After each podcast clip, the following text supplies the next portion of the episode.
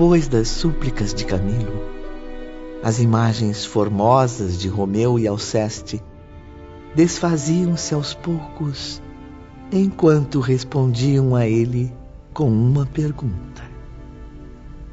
Quais foram as advertências do Dr. Roberto ao seu grupo, Camilo? O que ele disse aos senhores na véspera da descida para a Terra? É... Ah, sim. Lembro. Roberto disse-nos para aliviar nosso sofrimento, levando auxílio a sofredores em situações mais críticas. Uhum. E que nos reanimássemos ao contato dos bons e sinceros amigos, cujos corações fossem fortes o bastante para, para aquecer o frio do nosso desânimo. Então faça isso. Siga os conselhos de Roberto.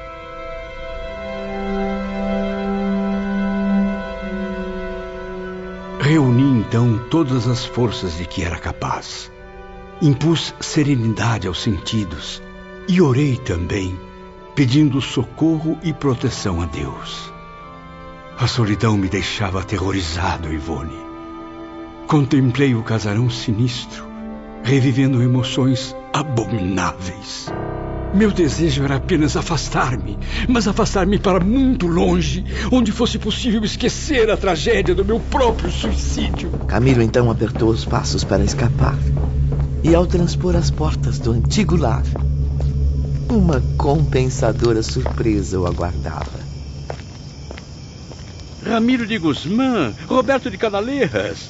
Louvado seja Deus! Venha conosco, meu amigo. Convém retornar ao domicílio do médium Fernando de Lacerda. Novamente no lar do médium que lhe oferecia abrigo, Camilo reencontrou Belarmino de Queiroz. Seguindo os impulsos positivos e os conselhos inesquecíveis dos seus instrutores, tomaram então uma decisão. Organizaremos uma espécie de associação de classe Precisamos entrar em contato com o Mário, João e outros aprendizes que possam ter a mesma disposição, Fernando. É uma ótima ideia, Camilo. Estudar e realizar ações que combatam as ideias de suicídio. Não apenas combater as ideias, mas também a predisposição que contamina diferentes classes sociais. Tem razão, Belarmino. Através dos nossos testemunhos francos e minuciosos sobre a realidade do mundo em que vivemos, seremos capazes de alterar muitos destinos para melhor.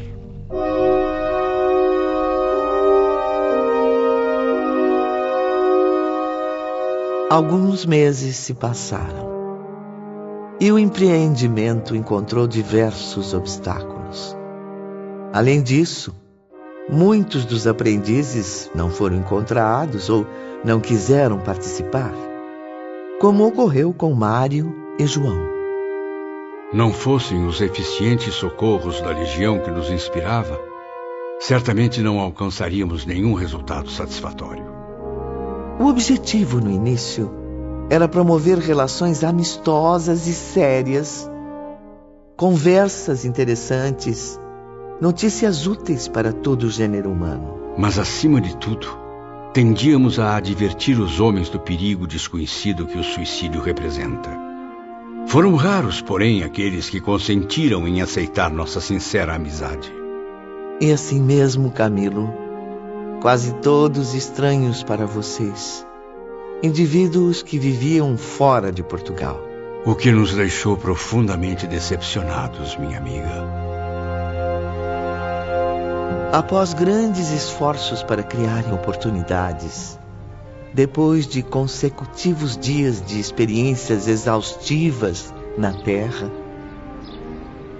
A situação é triste, meus amigos. Já descobrimos diversos médiums aqui e ali, mas até agora nada. Não suporto mais ser espezinhado. Como ousam duvidar da minha qualidade literária? Dizer que meus versos de agora não são tão puros quanto os habituais. Alguns colegas médiums até estão bem intencionados, Camilo. Com boa vontade para ouvi-lo. Porém, infelizmente representam a minoria. Acabam sendo induzidos pela impiedosa comitiva que geralmente os cerca. Fernando bem o disse. Essa comitiva de arrogantes nega-se a nos dar crédito, Camilo. Somos repelidos rispidamente. Jamais imaginei passar por tamanho vexame. Críticas, zombarias, ofensas, só isso que recebemos. Bando de mal educados. Tratam-nos como vagabundos. Já fui chamado até de mistificador e mal intencionado. Já tentamos por diversas vezes narrar as surpreendentes aventuras causadas pelo suicídio ou descrever a vida do além-túmulo, mas sempre desviam as atenções dos assuntos sérios. Compreendo sua indignação, meus amigos. Muitos médiums ainda preferem tratar de banalidades e questões medíocres, o que também me causa enorme decepção. Deus do céu, o tempo corre e nada registramos de bom e meritório no severo livro da consciência. Tive uma ideia que talvez possa mudar completamente o destino desse projeto. Pois então, diga logo, Fernando. Suas ideias serão sempre bem-vindas. Após vários meses de inverno, o dia amanheceu claro e ensolarado em Lisboa, não notaram? Vamos dar um passeio pelos jardins da cidade, que apesar de nos causar tantas decepções, ainda continua bela e acolhedora. Conversaremos sobre a ideia no caminho. O sol brilhava, como há muito não acontecia nas proximidades da capital portuguesa. Camilo, Belarmino e Fernando caminhavam entre as frondosas macieiras e a sugestão do médium era muito bem recebida. Brasil! Mas é claro! Como não pensamos nisso antes? Como sabem, é um país irmão que acolherá de bom grado as ações que planejam executar. Certamente haverá muito menos preconceito do que em nossa pátria. Sim. Ainda me lembro da formosa reunião a que assistimos certa noite no interior de Minas Gerais, onde fomos levados por nossos educadores do Instituto Maria de Nazaré. Está decidido. Vamos tentar falar com os brasileiros e ver se alcançamos algo positivo. Compreendo o seu entusiasmo, Camilo. Porém, como faremos para chegar até lá? Orem, meus amigos.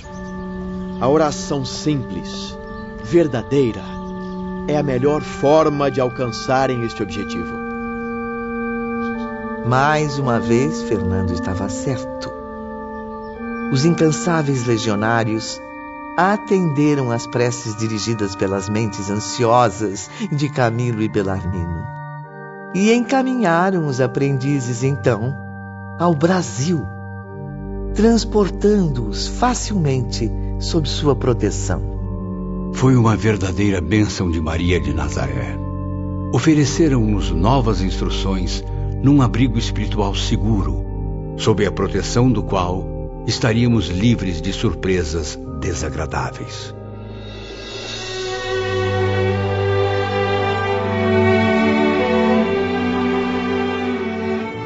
Já em terras brasileiras, iniciaram então uma luta árdua e exaustiva.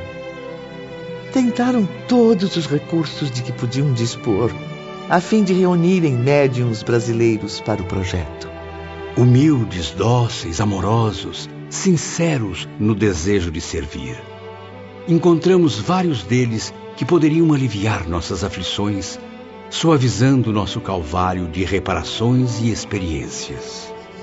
Sob o luar envolvente do Planalto Central, Camilo e Belarmino reuniam-se com Mário e João, que foram convencidos a participar do projeto. Creio que poderemos contar com médiums muito caridosos, meus amigos. Utilizar suas faculdades para os trabalhos literários. Mas a tortura do idioma, isso vai tornar difícil a nossa tarefa. Tem razão, Mário. E por que, Camilo, os homens não se entendem num idioma que se torne universal, que tanto a nós espíritos quanto a eles conceda possibilidades brilhantes?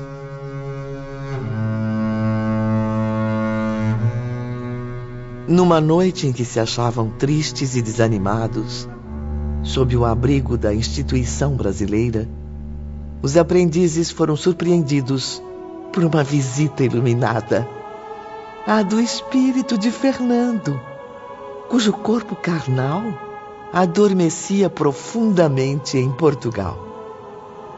O jovem doutor Roberto também fazia companhia aos desolados aprendizes. Fernando, nobre amigo, como sua presença nos conforta sempre. Orei em seu benefício ao me recolher, meus irmãos.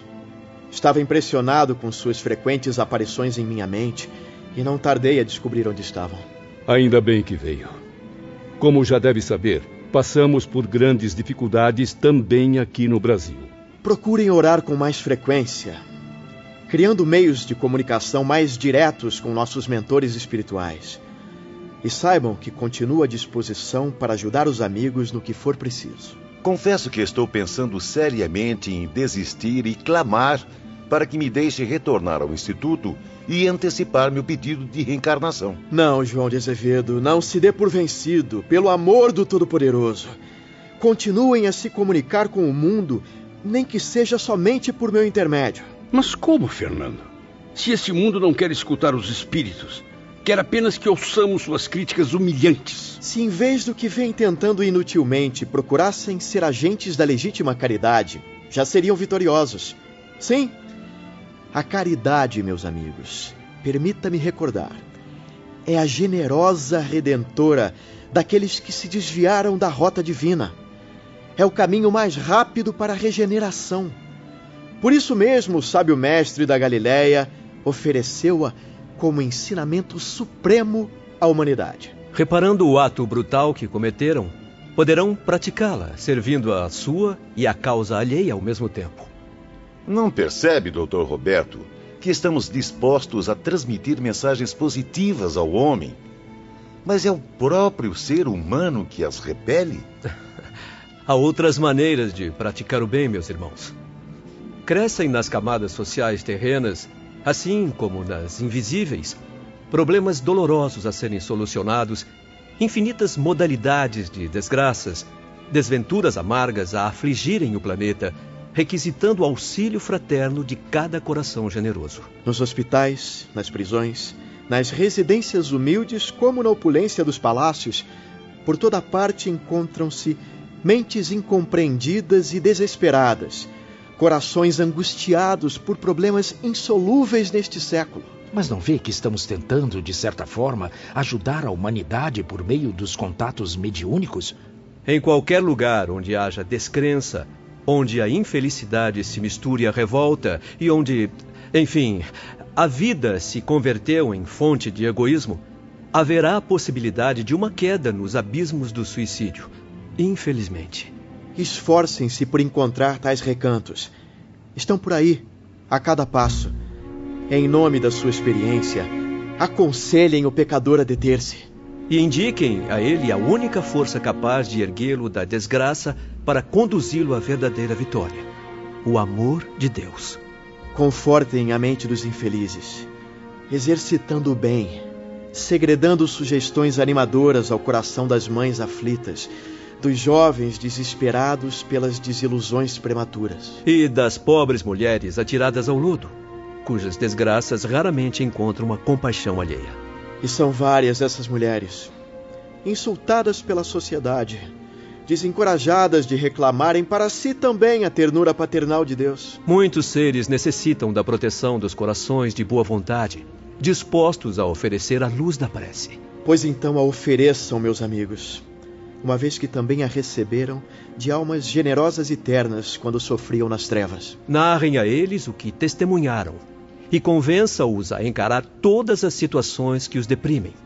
Sim, com aquela paciência e aquele valor que faltaram a vocês, a fim de que não venham a passar pelos mesmos dramas. Então devemos abdicar agora do contato com os médiums? Esquecer o projeto de levar ao mundo nossas mensagens esclarecedoras? Esquecer não. Mas prorrogá-lo por algum tempo, Camilo. Mas até quando esperar, Fernando? Até quando encontrarem médiums cujas vibrações se adaptem às suas. Não se preocupe com as glórias vividas, meu amigo. Elas despencaram com você nos abismos do passado que não soube honrar. Evite a vaidade de se identificar nos discursos ou mensagens psicografadas através dos médiums. Ainda que afirme grandes verdades, não será como antes. Seu nome glorificou-se de enorme popularidade sobre a Terra, e a Terra não se conformará em vê-lo retornar filtrado pela mente humilde de médiums desconhecidos. Prefiram, portanto, as ações da caridade prudente e secreta.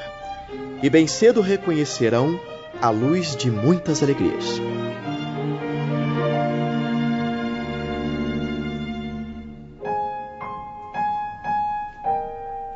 Os espíritos aprendizes ouviram a tudo com profundo interesse. Fernando, mesmo falando através do corpo astral, parecia inspirado por alguém muito especial do Instituto Maria de Nazaré. Está certa, Ivone. Reconhecemos mesmo por várias vezes em suas palavras vigorosas as expressões do saudoso irmão Teócrito. O timbre paternal singelo do amigo distante que não nos esquecia. E as lágrimas rolaram de seus olhos, enquanto uma profunda saudade comovia seus corações. No dia seguinte, Camilo e seus companheiros decidiram visitar hospitais na Terra. Logo pela manhã, no saguão de uma casa de saúde. Quantos somos ao todo? Trinta, Belarmino. Sugiro dividir-nos em três grupos diferentes. E assim passou a ser feito. E cada grupo partia para uma missão específica. Com surpresa, notavam que não só os doentes os percebiam, como também os ouviam naturalmente. Na medida do possível, ministramos àquelas almas amarguradas, presas à carne, um remédio que nunca haviam recebido: a nossa solidariedade. Levamos os enfermos a ter força no presente e esperança no futuro. Ao término de um dia intenso de trabalho, os aprendizes reuniam-se novamente na recepção da grande casa de saúde. E então, meus amigos, o que realizaram?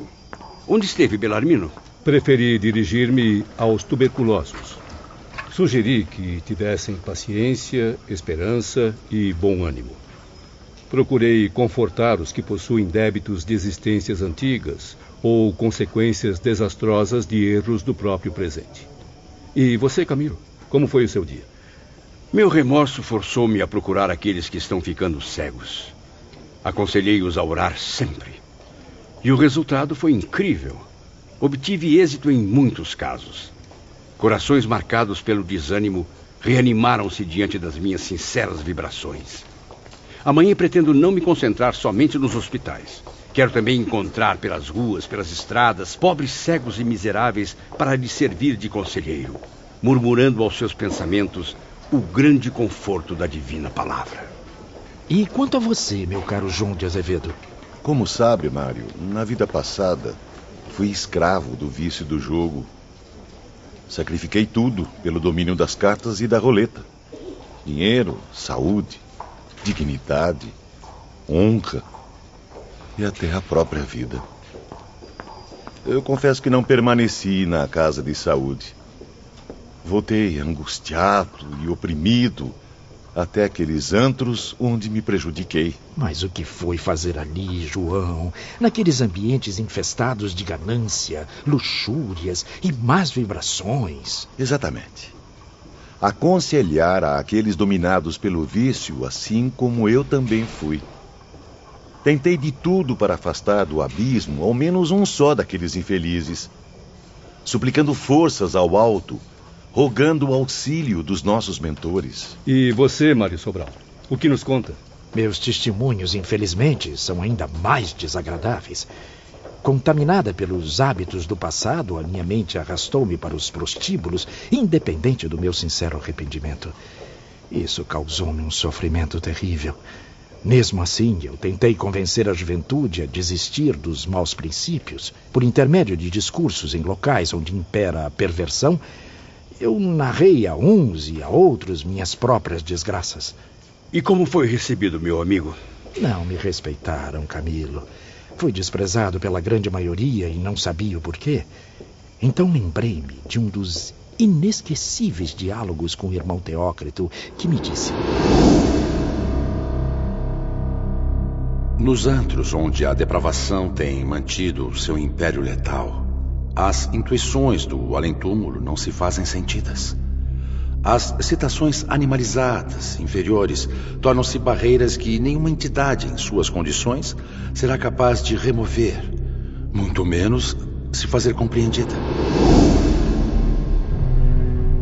Nos dias e noites seguintes, estenderam os serviços às prisões, obtendo êxito no sombrio silêncio das celas. E por fim, Ivone, invadimos domicílios particulares à cata de sofredores inclinados ao suicídio.